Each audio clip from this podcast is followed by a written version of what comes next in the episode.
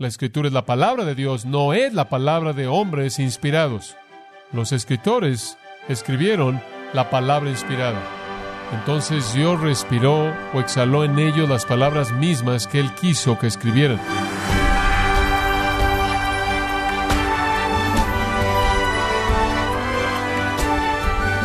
Le damos la bienvenida a esta edición de su programa Gracia a vosotros con el pastor John MacArthur. Cuando usted busca consejería y orientación para su vida, se asegura que el consejero es alguien confiable y experimentado.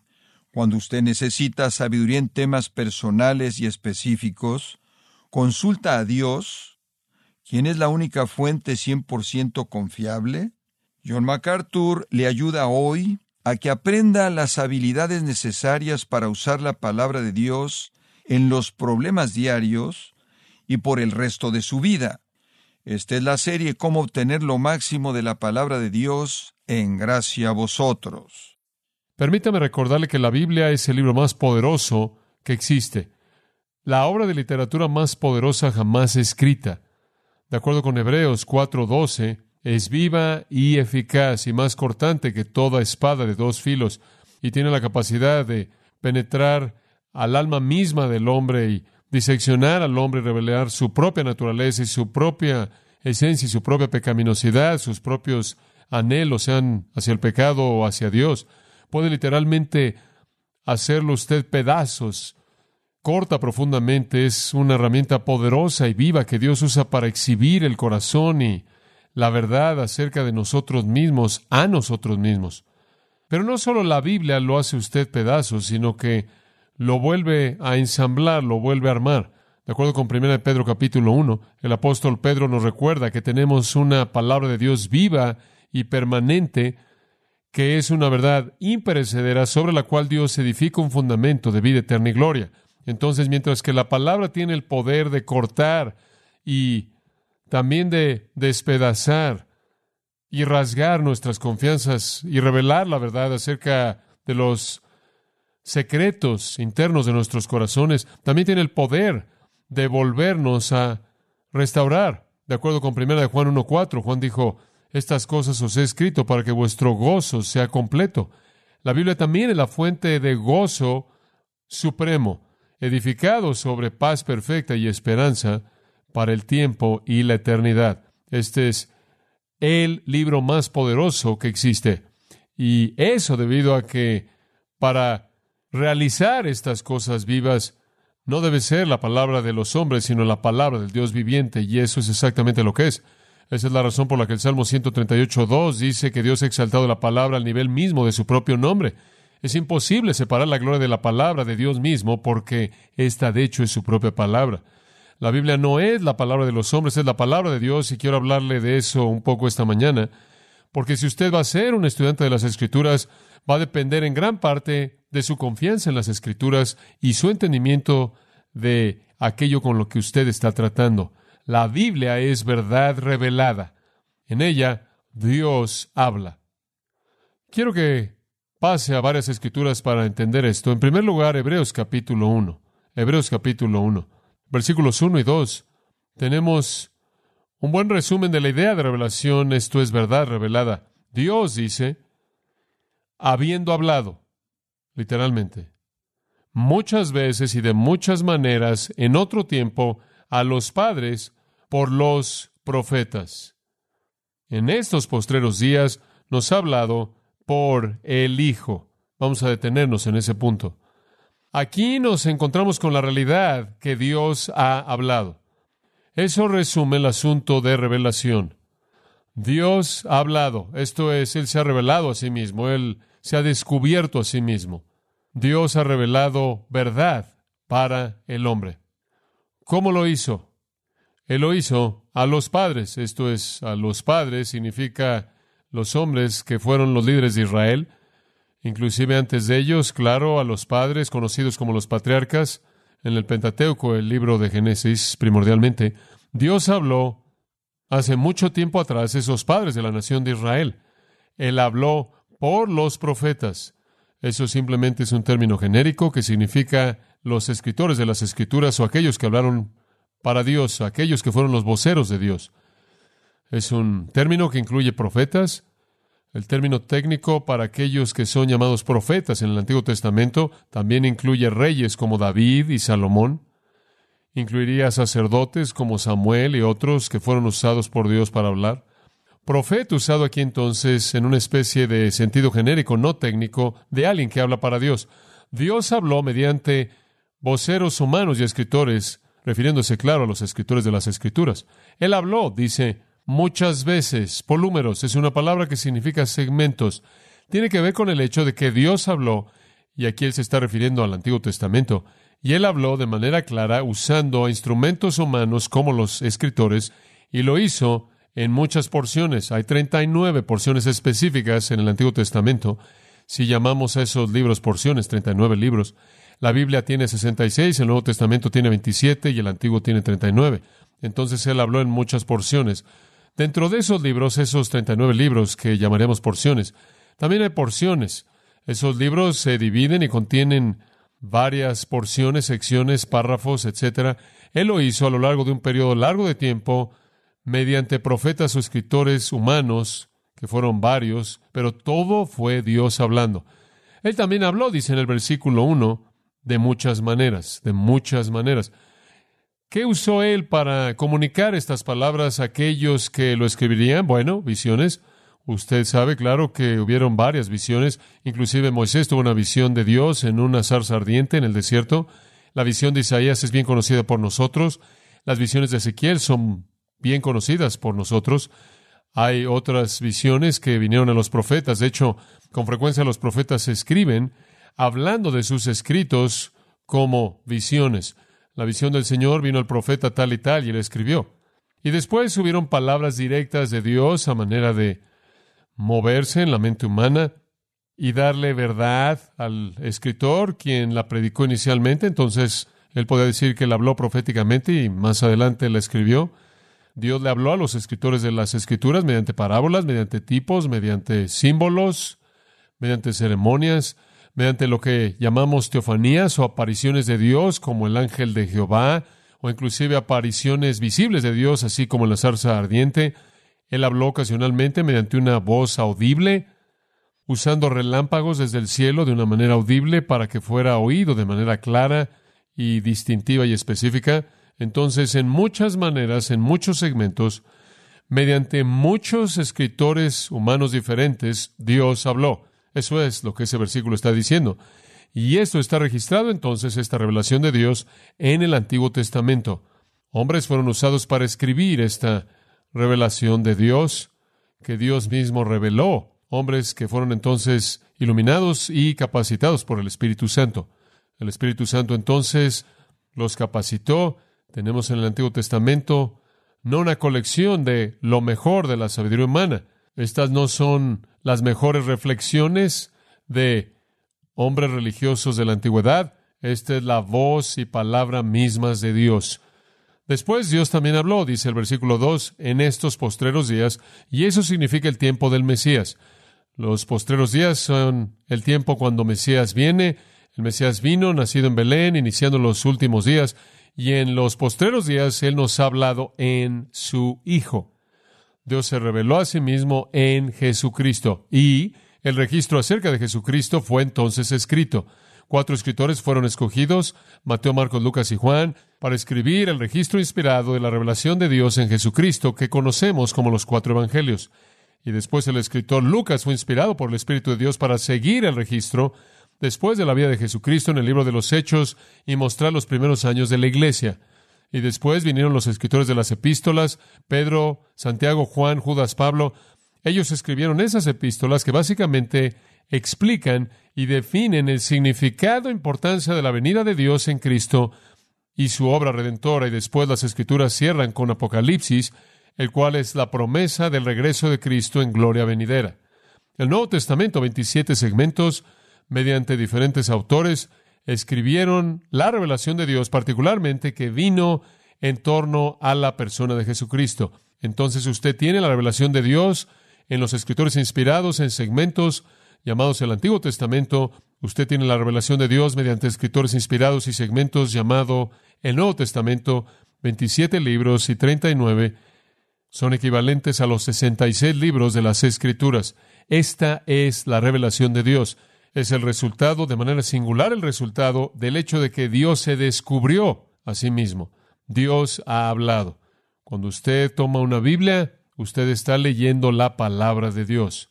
Ahora, el proceso que Dios usó para registrar esta revelación es llamado inspiración. Inspiración es una palabra que define un proceso, define un medio.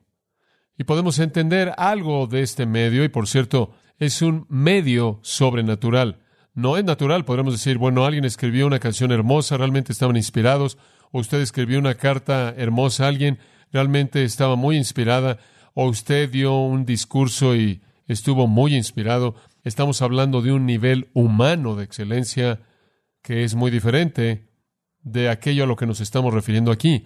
Cuando hablamos de inspiración en un sentido bíblico, estamos hablando en términos técnicos de una manera en la que Dios usa un proceso sobrenatural milagroso para revelar su propia palabra. Vaya a segunda de Pedro para tener una buena mirada de lo que es este proceso. Segunda de Pedro capítulo 1. Y por la bondad de Dios nos ha revelado este proceso de inspiración en el texto del Nuevo Testamento para que podamos entenderlo. Versículos 20 y 21, 2 Pedro 1, 20 y 21. Entendiendo primero esto, que ninguna profecía de la Escritura es de interpretación privada, porque nunca la profecía fue traída por voluntad humana, sino que los santos hombres de Dios hablaron siendo inspirados por el Espíritu Santo. Ahora estos dos versículos simplemente están cargados de importancia con respecto a este asunto de la inspiración. La palabra clave aquí es la palabra inspirados en el versículo 21. Inspirados, llevados. Es una palabra que es usada en fuentes de griego secular para referirse a algo flotando a lo largo de un arroyo como una hoja. Literalmente fueron llevados por el Espíritu Santo. Los escritores de las Escrituras, los hombres que escribieron las Escrituras, y por cierto, no hay escritoras de las Escrituras, los 66 libros son escritos por hombres. Entonces el Espíritu de Dios movió a estos hombres para que de hecho hablaran de Dios siendo llevados por el Espíritu Santo. Veamos un poco más este texto. Versículo 21 porque nunca la profecía fue traída por voluntad humana. De regreso al versículo 20. Entendiendo primero esto, que ninguna profecía de la Escritura es de interpretación privada. Ahora, hay dos aclaraciones inmediatas y ambas dicen que las Escrituras no vienen de ninguna fuente humana. Es un libro milagroso, cuyo autor es Dios mediante el Espíritu Santo, moviendo a escritores humanos para escribir exactamente lo que Dios quiso decir. Ninguna profecía de la Escritura, eso se refiere a toda. Ningún lugar en las Escrituras no está hablando de profecía en un sentido predictivo. Profecía significa proclamar. Ningún mensaje de Dios, ninguna proclamación de Dios contenida en las Escrituras, nada de Dios contenido en las Escrituras es cuestión de, observe esa frase, es cuestión de interpretación privada. Ahora, esto necesita un poco de explicación. Realmente a mí nunca me ha gustado la traducción interpretación aquí, porque el término griego es epilusis. Si usted sabe algo del idioma griego, luo es la palabra para soltar. Y esta es una palabra compuesta de soltar. Es la idea de desatar algo. Es la idea de soltar algo. Ninguna escritura ha sido desatada por algún humano. Y está hablando de origen. Está hablando de fuente. En el caso genitivo, el uso indica fuente. Entonces Pedro de hecho está diciendo, las escrituras no vienen de ninguna fuente humana. No es cuestión de que algunos hombres tengan intimidad con Dios y algunas personas conocen a Dios y ven a Dios llevar a cabo su obra y tienen una familiaridad histórica con la operación de Dios, teniendo un nivel elevado de inteligencia humana y un nivel elevado de sensibilidad religiosa, escribiendo su mejor entendimiento de Dios. No es eso. No es lo peor de los hombres, sino es lo mejor de los hombres escribiendo sus reflexiones acerca de Dios. Ninguna profecía de la Escritura, ningún mensaje en las Escrituras en ningún lugar, en cuanto a su fuente, es humana. Ninguna. Y después en el versículo 21, él fortalece aún más el punto al repetirlo. Porque nunca la profecía fue traída por voluntad humana. Esa es una afirmación muy sorprendente. Nunca nadie dijo, sin importar cuán noble fueron o cuán piadosos fueron, yo creo que voy a escribir las escrituras. Nadie jamás ha dicho eso y hecho eso. Algunos pudieron haberlo dicho, pero no lo hicieron, porque es imposible. Ninguna profecía jamás fue producida por un acto de la voluntad humana. Usted no puede producir las escrituras a partir de la voluntad humana. Usted no puede producir la escritura por ningún origen privado, sino que más bien los santos hombres de Dios hablaron siendo inspirados por el Espíritu Santo. No viene del hombre. Ninguna profecía jamás fue traída por voluntad humana, mismo verbo, sino que fue movida, llevada, mismo verbo, por el Espíritu Santo. El Espíritu Santo escogió al autor y el Espíritu Santo dio el mensaje al autor, de tal manera que lo que él escribió fue exactamente la palabra de Dios inerrante e infalible. Hablaron de Dios, escribiendo exactamente lo que Dios quiso que dijeran. Eso es inspiración. Ahora, vaya a otra escritura, segunda de Timoteo, podremos pasar mucho tiempo en ese texto y lo hemos hecho en el pasado, pero por ahora, simplemente para que esté cerca de estas afirmaciones tan importantes para que usted entienda la naturaleza de la inspiración. Segunda de Timoteo 3, versículos 16 y 17.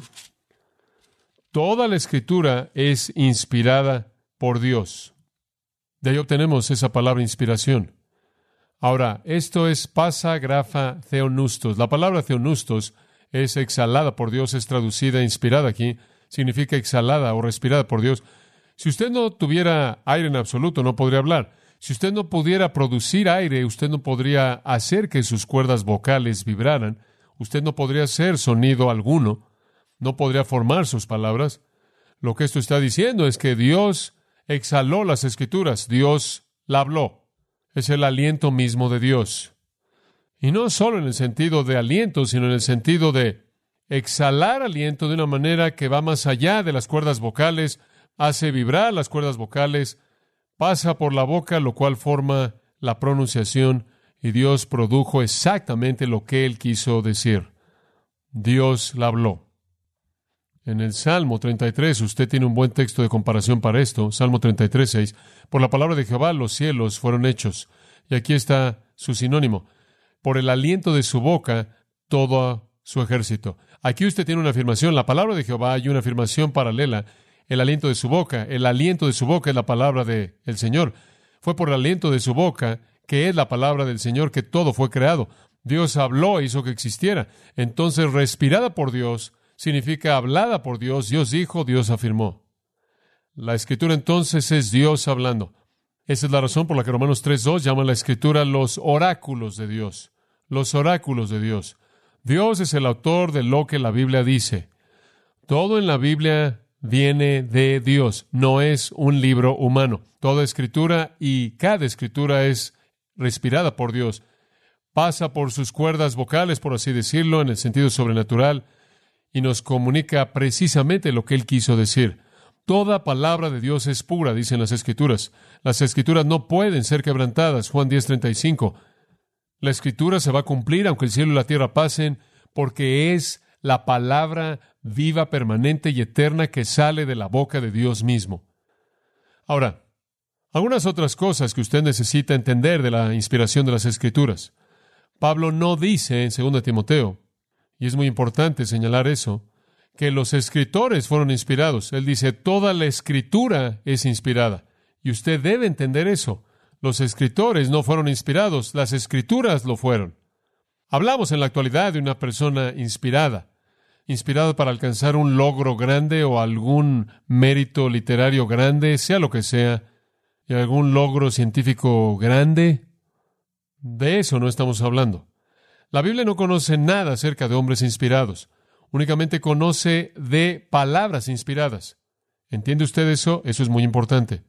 Dice usted, ¿qué quieres decir con eso? Con eso quiere decir que Pablo escribió algunas cosas que no fueron inspiradas. No fue Pablo quien fue inspirado, fue la escritura la que fue inspirada. Y cuando Pablo escribió la escritura, la escritura fue inspirada. Cuando Pablo escribió algo más, no fue inspirado. Pablo escribió a los Corintios, 1 Corintios y 2 de Corintios, los dos libros inspirados en el Nuevo Testamento. Pero hay una carta que él escribió a ellos antes de 1 Corintios y una carta entre 1 y 2 de Corintios que no aparecen en las Escrituras porque no fueron inspiradas. Pablo no nada más es inspirado de manera general. Ningún escritor bíblico lo es. Ningún escritor bíblico lo es. Isaías no fue un escritor inspirado como tal. Tampoco lo fue David, ni Pablo, ni Juan, ni nadie más. Solo cuando escribieron la escritura fueron el vehículo mediante el cual Dios exhaló o respiró su palabra. La escritura es la palabra de Dios, no es la palabra de hombres inspirados. Los escritores escribieron la palabra inspirada. Entonces Dios respiró o exhaló en ellos las palabras mismas que Él quiso que escribieran. Y mediante algún medio milagroso, sobrenatural, indescriptible, escribieron exactamente lo que Dios quiso que fuera dicho, lo cual no es difícil si usted es Dios. Él ciertamente puede hacer eso. El proceso en sí no puede ser descrito, es milagroso. No puede ser definido, es sobrenatural. Algunos han sugerido que fue un nivel elevado de mérito humano. No fue así. Cuando el hombre al nivel más elevado de su logro escribe, él escribe acerca de sí mismo y tiende a exaltarse a sí mismo, no a condenarse a sí mismo. Ellos no pudieron producir las escrituras. Y esa es la razón por la que dijeron que Dios las escribió. Dijeron que Dios les habló. Dijeron que estaban escribiendo la palabra de Dios. Y es sorprendente que no solo lo dijeron de manera directa, y voy a mencionar eso en un momento, sino cuatro mil veces en la Biblia dice que esta es la palabra de Dios. Cuatro mil veces. Y eso significa que los escritores afirman cuatro mil veces que estaban escribiendo la palabra de Dios. Pero fuera de esos asuntos específicos, siempre me ha fascinado que en la Biblia hay cierto aire de infalibilidad, que para los hombres comunes y corrientes les podría parecer muy difícil vivir con eso. Por ejemplo, si usted decidiera presentar algo que usted escribió como revelación divina y usted fuera simplemente el nadie promedio, en cierta manera se sentiría presionado por tratar de convencer a la gente de que deberían aceptar lo que usted está diciendo como algo que viene directamente de Dios. Entonces podría decir en algún lugar en su escritura, bueno, ¿saben una cosa? Sé que esto es difícil de creer para ustedes debido a que no tengo ninguna preparación académica formal y debido a que no soy una persona muy prominente, pero estoy escribiendo la revelación de Dios y simplemente necesitan saber eso. No hay nada de eso.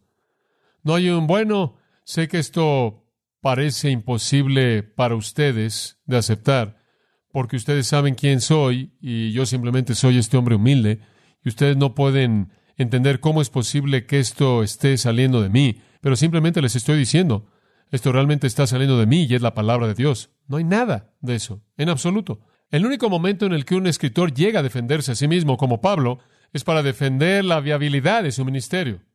Casi cuatro mil veces dicen que están escribiendo la palabra de Dios, sin embargo, nadie jamás, en cierta manera, se ríe y dice, sé que les es difícil aceptar esto. No hay conciencia de sí mismos. Aunque la mayoría de ellos no tuvieron educación en un sentido formal, ninguna preparación extensiva y no estuvieron en una posición terrenal para escribir de esa manera y no fueron profundos de manera particular y no son conocidos por escribir nada más. Con la excepción de Salomón, quien escribió tantos proverbios, no están todos en la Biblia de ninguna manera. Y David, quien fue un escritor de canciones, y debió haber tenido muchas, muchas, muchas canciones. Sin embargo, usted tiene a alguien como Moisés, quien no es conocido como un escritor de algo, en el Pentateuco, 680 veces él dice que está escribiendo la palabra de Dios. Y él nunca está consciente de manera personal de ello. Los libros proféticos tienen 1307 afirmaciones como esas. Los libros históricos, 418. Los libros poéticos, casi 200 afirmaciones de esas. Sin embargo, no hay conciencia personal de eso. Simplemente estaban escribiendo la palabra de Dios como Dios se las dio. Los escritores del Nuevo Testamento afirman el Antiguo Testamento como la palabra de Dios. De hecho, 320 veces los escritores del Nuevo Testamento citan el Antiguo Testamento como la palabra de Dios. mil veces hacen referencia a ella como la palabra de Dios en una referencia clara y definida a algún pasaje del Antiguo Testamento.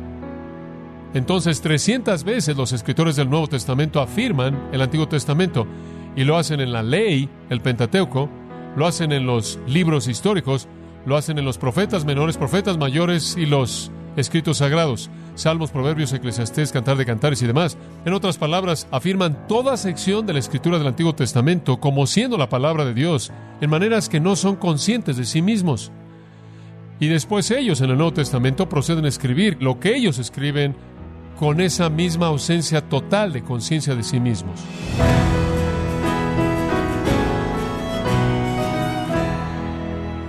Ha sido John MacArthur enseñándonos cómo fue que Dios inspiró la Biblia y por qué decimos que la palabra de Dios es el libro más poderoso que existe. Esta es la serie Cómo obtener lo máximo de la palabra de Dios, aquí en Gracia a Vosotros. Y también quiero recordarle, estimado oyente, que tenemos a su disposición el libro La Palabra Final, escrito por John MacArthur, donde nos enseña a defender la inerrancia y la suficiencia de las escrituras. Puede adquirirlo en nuestra página en gracia.org o en su librería cristiana más cercana. Y también aprovecho el momento para comentarle que puede descargar todos los sermones de esta serie Cómo obtener lo máximo de la palabra de Dios, así como todos aquellos que he escuchado en días, semanas o meses anteriores, y no olvide leer artículos relevantes en nuestra sección de blogs en gracia.org. Si tiene alguna pregunta o desea conocer más de nuestro ministerio, como son todos los libros del pastor John MacArthur en español, o los sermones en CD, que también usted puede adquirir, escríbanos y por favor mencione la estación de radio por medio de la cual usted nos escucha en gracia a vosotros. Es importante conocer no solo el país y ciudad de donde usted nos escucha, sino también la radio. Para quienes contactan nuestro ministerio por primera vez, pueden solicitar una copia del mensaje de promoción sin costo alguno, un mensaje por oyente únicamente. Si usted vive en los Estados Unidos o Puerto Rico, escríbanos a Gracia Vosotros, P.O. Box 4000 Panorama City, California 91412. O puede escribirnos a través del siguiente correo electrónico radio arroba Bueno, en nombre de John MacArthur y el personal de este organismo, queremos darle las gracias por su tiempo y sintonía y queremos pedirle que no deje de orar por este ministerio como también por la estación de radio por la cual usted nos escucha de lunes a viernes. Este es su amigo Miguel Contreras, invitándola a que sintonice nuestra próxima edición para que juntos continuemos desatando la verdad de Dios un versículo a la vez. No se lo pierda, aquí en Gracia Vosotros.